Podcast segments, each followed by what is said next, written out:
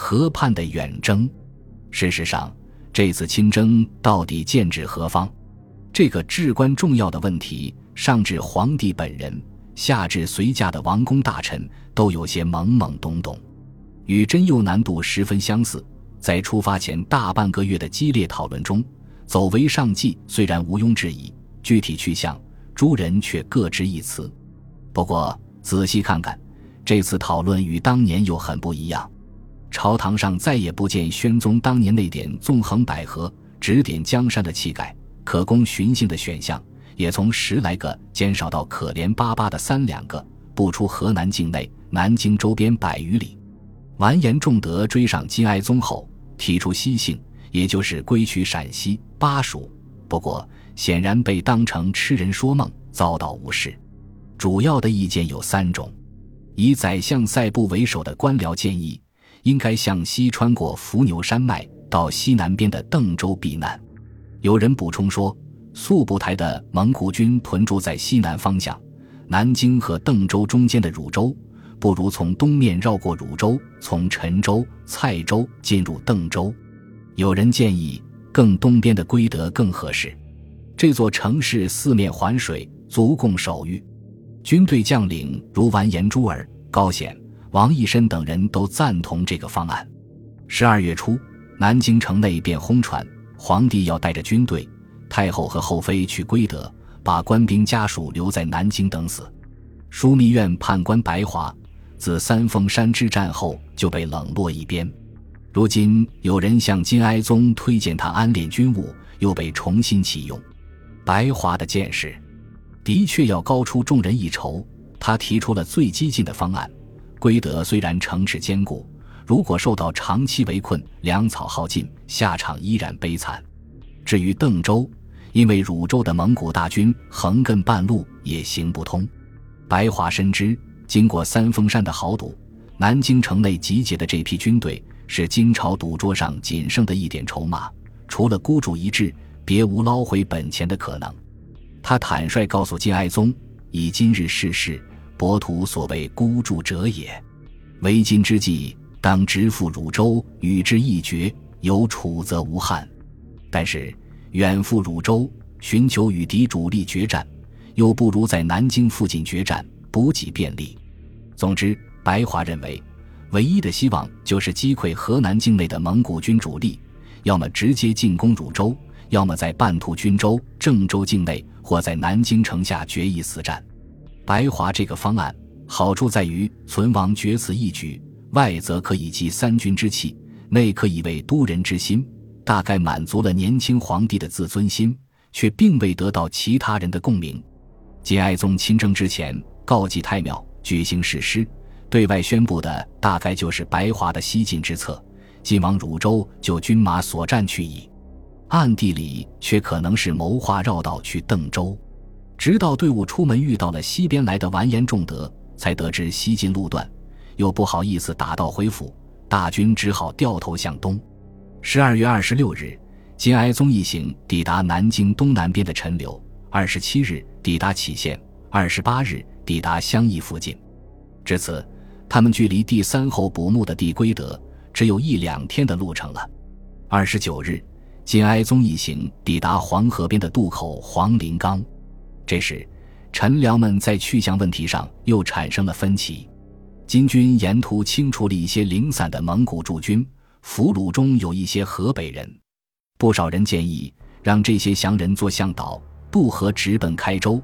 下一步就可以考虑河北的大名或者山东的东平，收服这些地方的汉人军阀，破竹之势成矣。不过，温敦昌孙提醒金哀宗、太后、皇后都在南京，圣主孤身前往河北，风险太大。若是去归德，一时也难以回京，最好先攻下南京隔河相对的魏州，建立与京师的通路。白撒的意见是，皇帝先驻必归德。大军主力渡河进攻东平，经略河朔，同时吸引河南的蒙古军，减少压力。金哀宗同意了白撒的方案。可是没过多久，前往魏州方向侦察的忠孝军骑兵返回，蒲察官奴报告魏州有粮可取。白撒反对，京城且不能守，就得魏州，欲何为耶？极力主张北征东平。然而，建哀宗坚持要去打魏州。天兴二年正月初一，建哀宗在渡口边的御船上度过了生平第一个颠沛流离的新年。这天，归德的守将石展女鲁欢派人溯河送来了三百余船粮草，共一千五百担，大概是唯一让人欣慰的事情。既决定要打魏州，建哀宗便扣下了运粮船队，又挂上临时用布做成的帆，准备用来渡河。不过，这番亲征既庙誓师拜天，大张旗鼓出城，本来没采取任何保密措施。一路上，河南的父老乡亲献食及牛酒犒军，络绎不绝。金哀宗亲自出面感谢，人人为之感泣。有臣僚忽然想到。河南州县如听说皇帝远去河北，搞不好会大批投降蒙古，劝金哀宗下诏安抚，顺便也宣布大赦河北那些蒙古附庸，召集秦王之师。于是，金哀宗一连颁布了赦文条画十余款，派专使分头传送。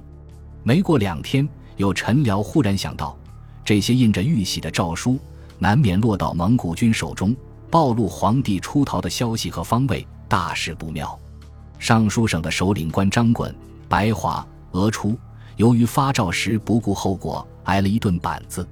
尽管如此，蒙古军还是听到了金哀宗出逃的风声。金军渡河的日期就是正月初一，大队人马刚渡河完毕，只剩南面元帅完颜朱尔、建威都尉完颜沃论初麾下的五千人，加上忠义都尉贺都喜的四千人，近万名官兵。正在南岸等待登船，就在此刻，蒙古军大举掩至。最先赶到黄陵冈的是回古乃率领的四千蒙古铁骑。金军登时阵脚大乱，权杖贺都喜挥舞黄旗，指挥后军背水一战，身中十六七箭。在他的激励下，人人殊死战斗，才勉强击退了蒙古军。金哀宗坐在北岸的御座上观战，派人送来百壶烈酒，犒赏殿后的将士。没想到天意难测，蒙古军后撤不多时，河畔就刮起了猛烈的北风，黑云蔽天，浊浪翻滚。金军临时改造的运兵船全部被吹往南岸，寸步不能移。南京城下的老对手速不台、张柔等人恰好率主力赶到，发起了更加凶狠的冲击。顷刻间，金军土崩瓦解，被挤到水中溺死的就有上千人。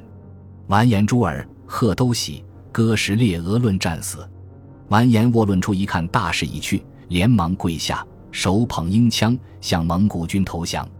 完颜朱尔、完颜沃论初麾下的建威都尉军一直戍守京师，是所谓十三都尉中仅剩的一支建制完好的精锐。金哀宗看到这一幕，心疼的从玉座上跌下来，捶胸顿足，懊悔无比。风高浪急。蒙古军追兵一时也无法渡河，在狂风刮起的漫天黄土中，金哀宗率护从官兵在北岸为阵亡将士遥遥社稷，哭之，又当场将完颜沃论出的两个弟弟斩首陪葬。本集播放完毕，感谢您的收听，喜欢请订阅加关注，主页有更多精彩内容。